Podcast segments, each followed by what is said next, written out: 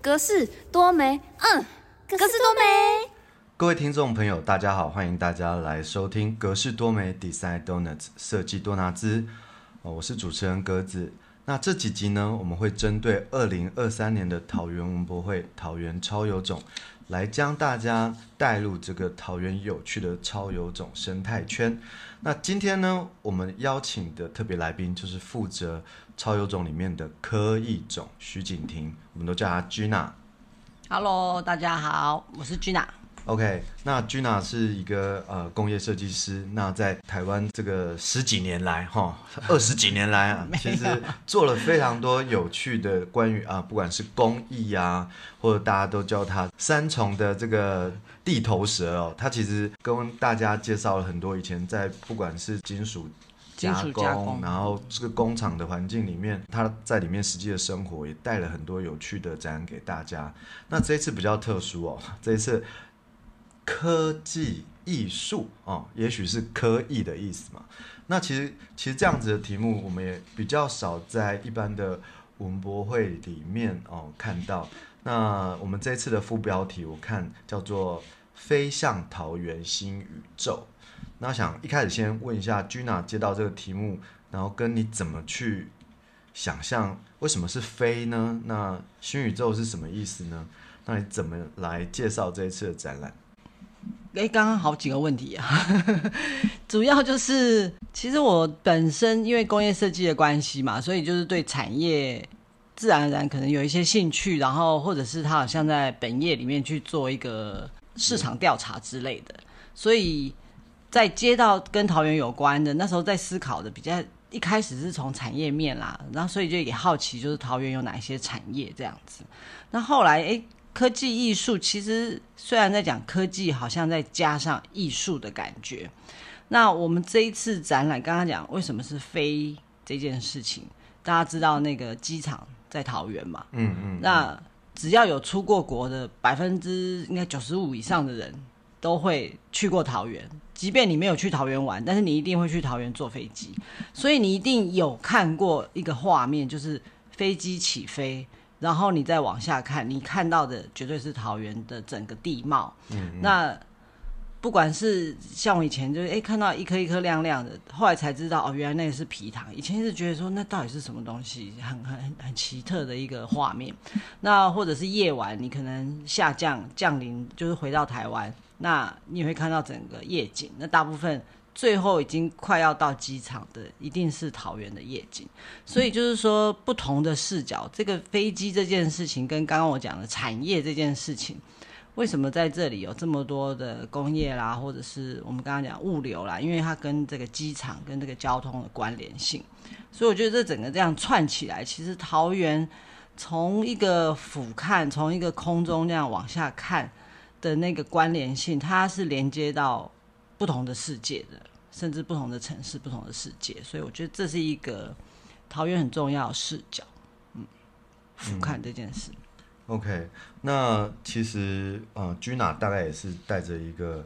田野调查的心情，跟大家一样，我们这次有点像是呃设计师出任务哦，嗯，大家都依据他们的题目呢，然后去寻找桃园在地的伙伴也好，或是。呃，在这个领域里面带有一些呃研究精神啊，或者是在地的厂商，甚至是投射哦。那呃，知道科艺这个题目，其实 Gina 呃去找了相关的啊伙伴来一起参与。那这边可以跟我们稍微介绍一下你准备要呈现给民众的内容。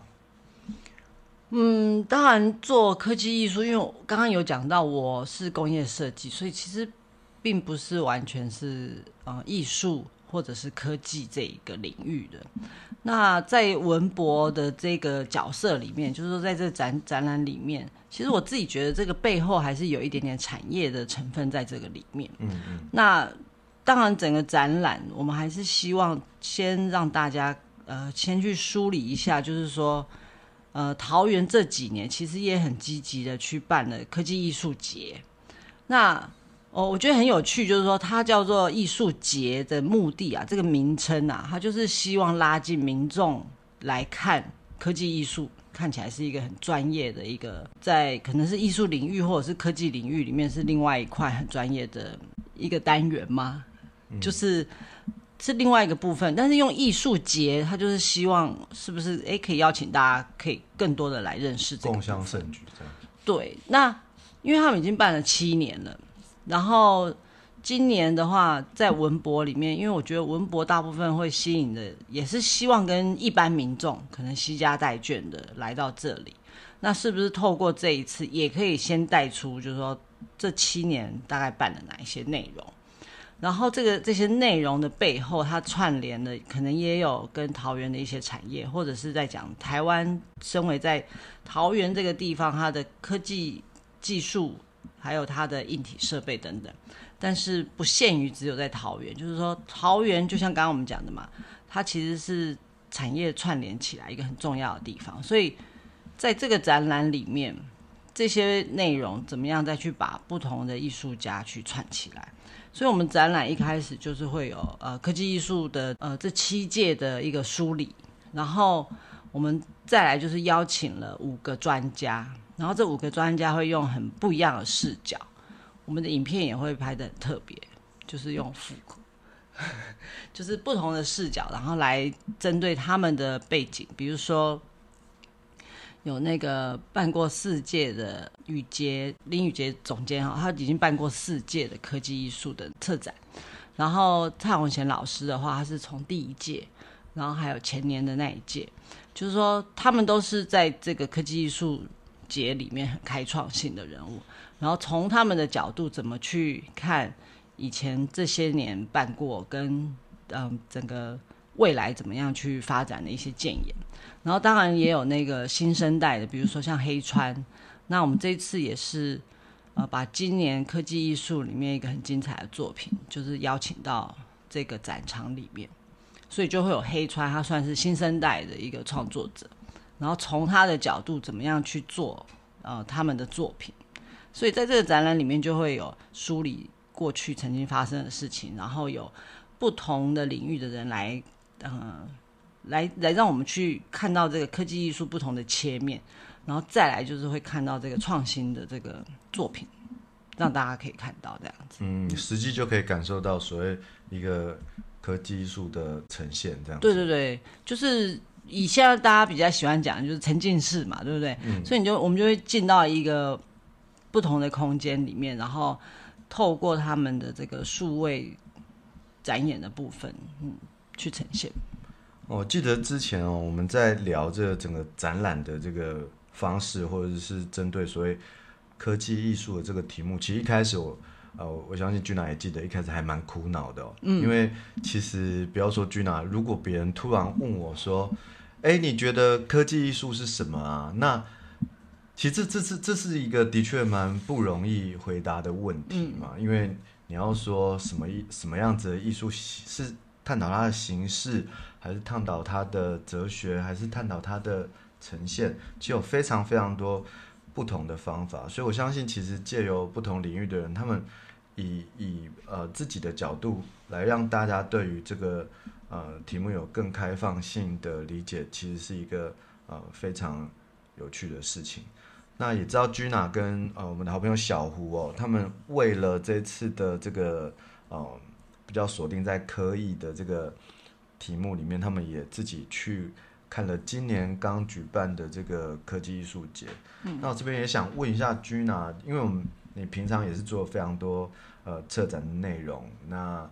你觉得科技艺术节，你你去参与，你去看了艺术节的展演，你觉得跟一般的呃不管是设计的展览啊，或者是啊你最近也是在做这跟钢铁有关的这个材质的展，那你觉得？科技艺术节，你自己呃去看的感觉是什么？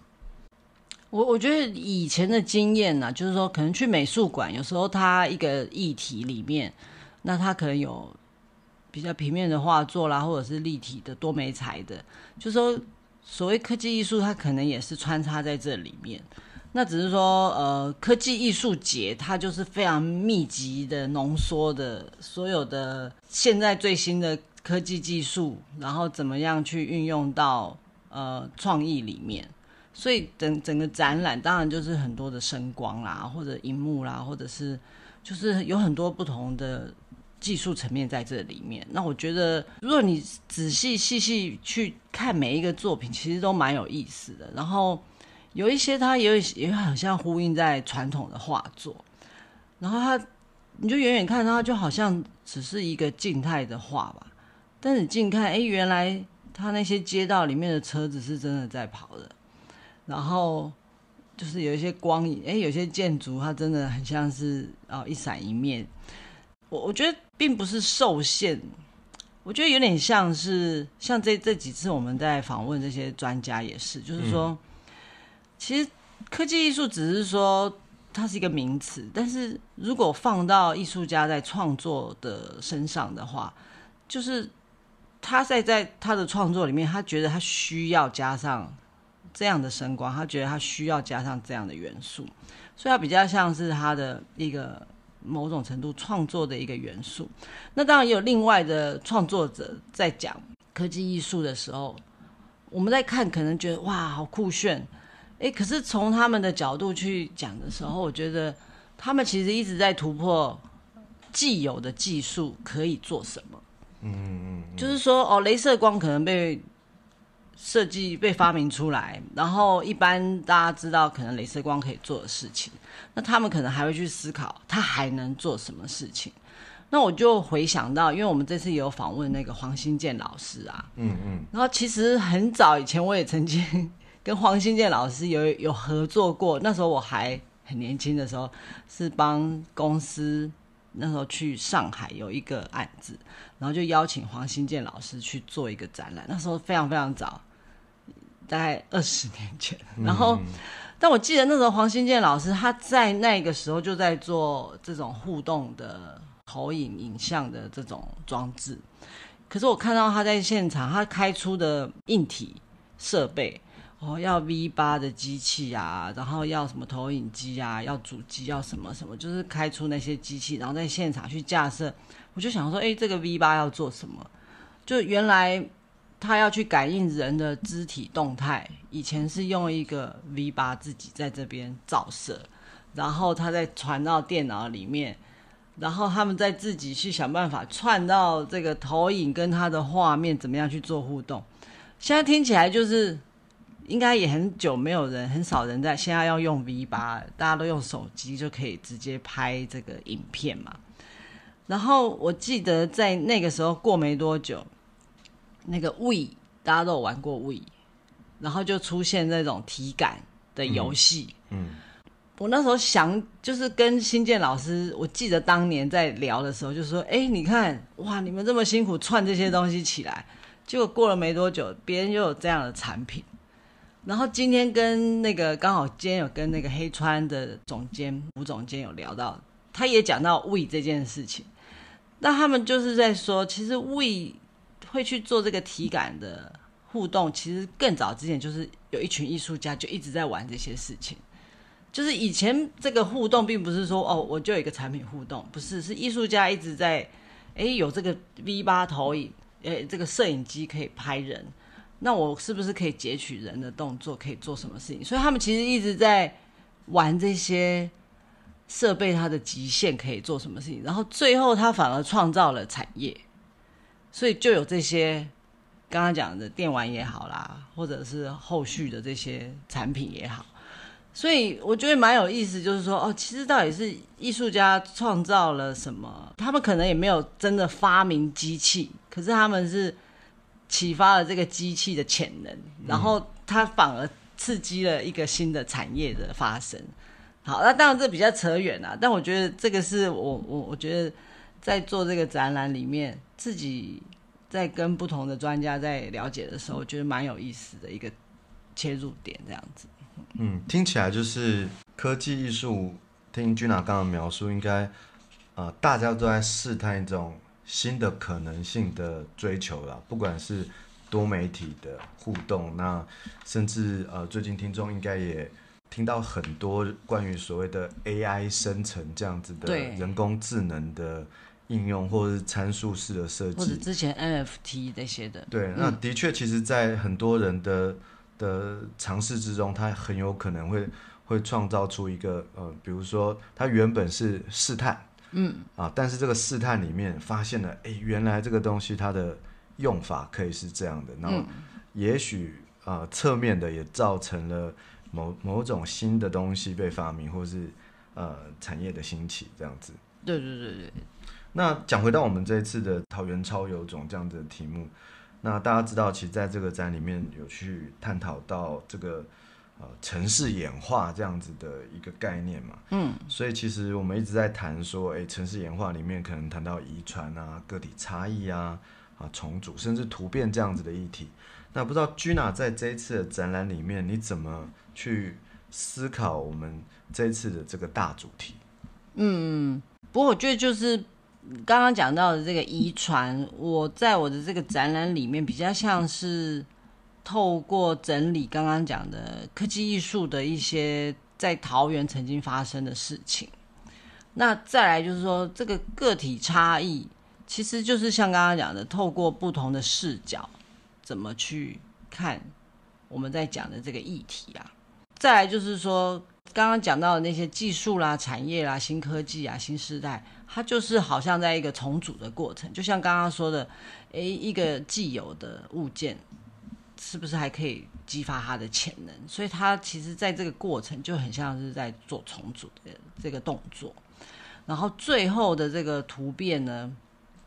那我们就希望就是把它放在最后的这个作品，就好像说把前面的这一些。DNA 全部 mix 在一起，它在最后这个作品，然后一次被呈现，然后大家可以进到里面去感受这个作品。对。那刚好提到说，其实这次也找来这个，呃，也也是今年有去参与这个科技艺术节的黑川团队嘛。嗯嗯。那其实近几年来，越来越常看到黑川的作品，他们也跟非常多的啊，不管是建筑师啊、设计师啊。或者是多媒体的艺术家去做了一些跨领域的合作。那这次 Gina，你身为一个 工业设计师跟策展的角度，那你在从旁不管是观察，或者是在看像黑川团队他们这次要提出来的作品里面，有没有什么在合合作过程中或你理解到的东西啊，觉得非常有趣的部分？呃，我觉得黑川他们就黑川互动媒体艺术嘛。那除了刚刚讲到的，好像在挑战一些技术面之外，我觉得还有一个很重要，当然就是画面的呈现了。就说这个画面，大家进来看到的可能是草原，可能是不同的时间序也好。那他们怎么透过影像，透过这些质感？然后去做一个让让就是让你身历身历其境到那个空间场域里面去去发生。那当然，他们这一次的作品是从一个好像把很多事情就是归零，然后慢慢的，我觉得有点呼应我们这一次刚刚讲的那个遗传啊、个体差异，然后重组突变，就是把所有的东西回到一个什么都没有，然后慢慢的去。创造跟产生，然后最后它串联起来的是，可能是跟情感有关的。其实所有的创作，它可能最后背后，它有它想要讲的故事，然后有它想要讲的一个比较感性的那一面。那硬体它都还是冰冷的嘛，但是怎么样去去去把它串起来？我觉得这会是一个蛮重要的一个一个核心概念。那君娜在经过这一次的合作过程中啊，以后有机会的话。你会也想要把这样子的技术哈，或者是嗯，这次其实也也是经过了一个比较完整的研究去探讨说哦，不管这七年来啊，桃园的这个科技艺术节它的演变，你也看了非常多参与的作品嘛，嗯，那你会想象说，哎，这件事情是不是会直接影响我们未来的所谓的展演的形式啊？风格啊，或者是大家常常在讲说数位应用好了，嗯嗯，那当然数位应用跟科技艺术可能也有一些不同的切角，但是你身为一个呃策展人，或者说哎近几年其实常常要提出各种啊展演的这个技术啊，或者我们说展演呈现的方法，那你觉得呃科技艺术这样子一直持续在发展的一个类型或产业，你觉得会影响之后展演的这个样貌吗？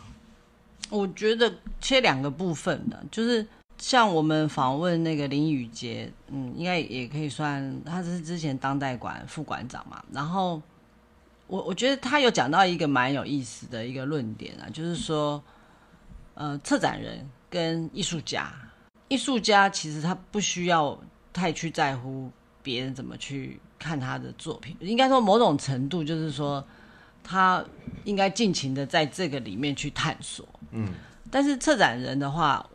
有点像我们的角色是让民众或者是让来看的人可以理解，哎，这些艺术品他们在做什么。那只是说我们怎么样通过展览去导引，让大家去理解。那另外一个层面是，如果放在所有的展览里面，那我觉得可能它当然应用的成分会比较多。那如果说它是一个独立的艺术作品，所以也要去回应到展览的内容啊，它怎么样去扣合进去？那但我觉得现在也很难完全去切开，就是即便我们现在用了很多投影啊、电视啊，可能在早期这就是科技艺术，就是录像嘛，对不对？嗯嗯。那只是说现在变得很生活化或者很普及，所以我们就不会刻意去把它觉得它是一个。科技技术在这里面，可是早期可能在展览里面，也许都会是静态的画作、静态的作品。那开始有了录像，就好像放了电视，它就是一个新新媒体。嗯，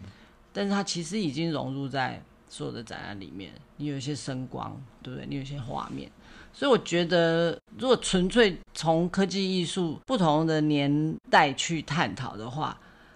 就像我们讲刚刚讲的嘛，就是其实那个科技就是一直在一直在推进的，所以我们现在觉得科技可能到了下一个世代，他就会觉得那已经是普通的东西，他好像就已经就就好像我们讲原始人把石头变成刀子啊，那时候可能就会觉得哇，你怎么有这个科技，对不对？就是有点类似像这样的感觉，所以我觉得展览里面其实从以前到现在，它就已经有这些。不同的技术放到这里面，其实，在做这个过程也请教了那个当若非常多这些相关的问题啊。那他们就做了很多用赖啊跟人家互动啊，在展览里面啊，比如说像之前霹雳的展览，然后或者是城市博览会，那他们这些也算是一个把科技艺术，就是把科技去做应用，所以它其实已经在你的展览里面。你可能就不知不觉就已经应用在这里面，所以也没有特别去把它拉出来，所以我觉得势必势必是要多了解，才跟得上时代，所以未来的展览只会越来越辛苦吧。OK，那刚刚我听到说，哎，这个群众大家来到了这个展场，首先应该会先对于这个啊桃园这几年在琢磨。科技艺术的这些土壤哦，慢慢的培育起来，然后接下来呃，我们借由不同的这个专业者哦，或者是相关领域的这些前辈和艺术家们，听听他们心目中呢对于科技艺术的一些呃观点跟所谓的想法。那最后会有一个非常精彩的，由黑川这边来进行的一个直球对决，我们就一对作品对一个一个作品。的展演，那 Gina 在这一种呃三段进程的这个 展览的经验过程中，你有最希望民众哦离开的时候，或者他在看这些东西的时候，你有想要特别告诉他们的一些事情吗？嗯，三段进程里面，其实我们还有穿插一个小小的隐藏的第四段吧。对，但但这个的话，就是对啊，这这可以来看展的时候，大家可以。找看看了哈，就是说，其实我们想要探讨的是什么样的契机让他们想要从事这一方面的创作，嗯，或者是投入在这个领域里面。那我觉得那个契机会是蛮重要。那我们也希望大家看完这个展，也可以去找到自己这个契机，就是持续创作也好，或者是持续关心这个议题也好。所以我们就希望找到它，不一定是一个很深奥的东西。对，可能在你的生活里面，它就可以启发你的这个呃创造力。这样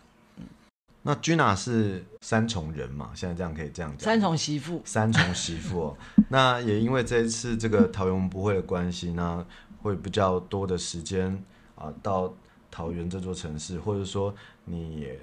因为你要做的这个题目，对这个城市，不管你刚刚讲的产业啊，或者说呃，很多人会说它是所谓的这个航空城啊、运输城啊，那你自己对于桃园这个城市，你觉得它给你比较强烈的印象？或者你感觉这座城市有趣的地方是哪边？嗯，我觉得其实还是可以拉回这个航空城哦，因为我刚刚就是在讲航空嘛，因为飞向桃园新宇宙。我我觉得另外一部分是因为现在就是之前是疫情，大家都不能去，就是不能出国嘛，所以都很想念机场，然后然后今年就刚好有飞出去一下。那另外一个部分就是说，桃园也在盖。第三航厦嘛，然后也是盖的非常大，找非常有名的建筑事务所在做，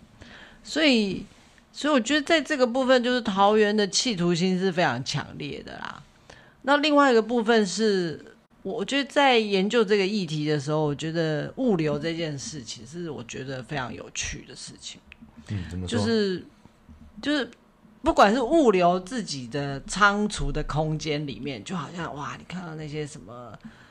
机器人自自动的什么每一层哪一层那样拿出来，然后移动，好像都不需要人在那里，他们好像就自己就有一个社会在里面去交流的感觉。然后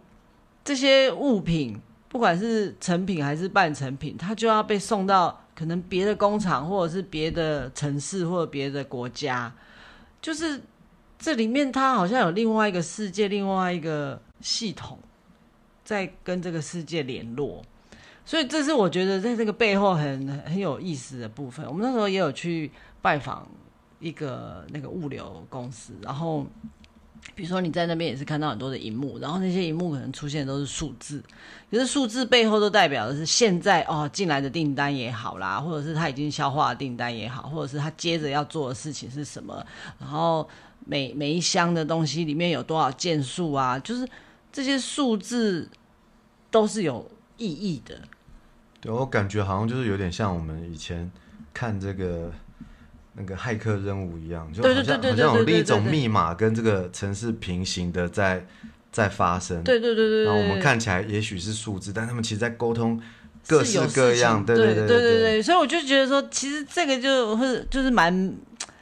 蛮有意思的，他他你看数字，你就很像文言文还是什么，不知道，他就是背后你好像去解密一样，然后要去了解哦，这这五个他可能要去到哪里，然后去到哪个国家，他可能就代表哎要跟那边的做一个什么样的连接。那那时候我我我那时候在刚刚讲的，就是说对于这种物流非常的感兴趣之外啊，然后跟这些做互动科技艺术的。团队啊，就我们有跟不同的人有先有聊嘛，然后有聊到这件事情，然后他们就说：“哎，其实他们在做的这些科技艺术也好，也很像是这样子，就是这个连接性啊，就是、说数位的连接也好，大数据在这个背后也好，就像我们这次呃黑川互动做的作品也是一样，就是你看到的画面，他说你其实每次进来，他的画面是不一样，嗯，那这个画面它其实跟着。某一个数据，跟着这个天气也好，气候也好，就是说它其实是背后是有这个数据在支撑的。但是，就如刚刚讲的，它一二三四五，我们可能没有任何的意义，可是他们就是把这些数字转换成画面，所以让我们可以去理解，或者是去用感受性的去知道哦，这些大数据又变成了影像，变成画面，变成一个空间会是什么？所以我觉得这都是看似很抽象，然后就像刚刚讲那个，对骇客任务，年轻人知道吗？应该知道吧？他他今年还有出第四集，耶，对，就是一个很经典的电影嘛。你看到现在，我们在生活里面，好像真的就是被这些数字给串在一起。嗯嗯嗯嗯，可能是指令，或者是对对对对对，他要完成的方向。对对对对对对对，所以我觉得桃园让我感觉就是。你讲科技城呢？然后我觉得是这个大数据在这个背后一个很重要的一个密码。嗯嗯，那这次 Gina 是以一个呃设计背景的职业者来跟艺术家进行合作嘛？那想问你个人哦，你认为设计师跟艺术家有什么不一样？这个题目好难啊！诶，我我觉得这一次也不尽然就是说设计跟艺术的合作嘛。我觉得我在这一次的展览就是比较像是也跟民众一样去了解，呃，在桃园科技艺术发展的过程，然后去挖掘到它未来还可以怎么样，然后甚至。就跟着大家好像一起学习一样啊，然后桃园有这么多产业，在这里面又可以，我觉得大家都很期待，就是说这个是一个良性的循环，互相刺激的，所以也许科技艺术也可以刺激产业的进步，那产业推出新的硬体，也可以刺激艺那个科技艺术的创新，所以我觉得我比较像是跟着民众一起在这边去成长。那你说跟艺术家的话，我们就是比较单纯去邀请艺术家来在这边为我们解开一个谜题的感觉。对我来讲，在这次的角色，好，那嗯，相信大家在二零二三年的桃园博会，如果你走到这个科一种场馆里面啊，你会发现其实这个原本是呃废弃的这个所谓的军事建筑哦，现在摇身一变，有可能是。展现我们啊最新的一个啊呈现展览的方式，它其实讲到最后，我都觉得有点像是用一个方式来说故事，但他们可能选择了呃具有这个呃科技感的，或者是所谓有数位感的这样子的的媒体或展现方式来说关于这个城市的呃不同的故事。嗯嗯。那今天就非常谢谢君娜来到呃我们的这个格式多美，跟大家介绍一下。他在这边哦，所要呃带给大家的这个科一种的题目，那跟大家说声再见喽，拜拜，拜拜。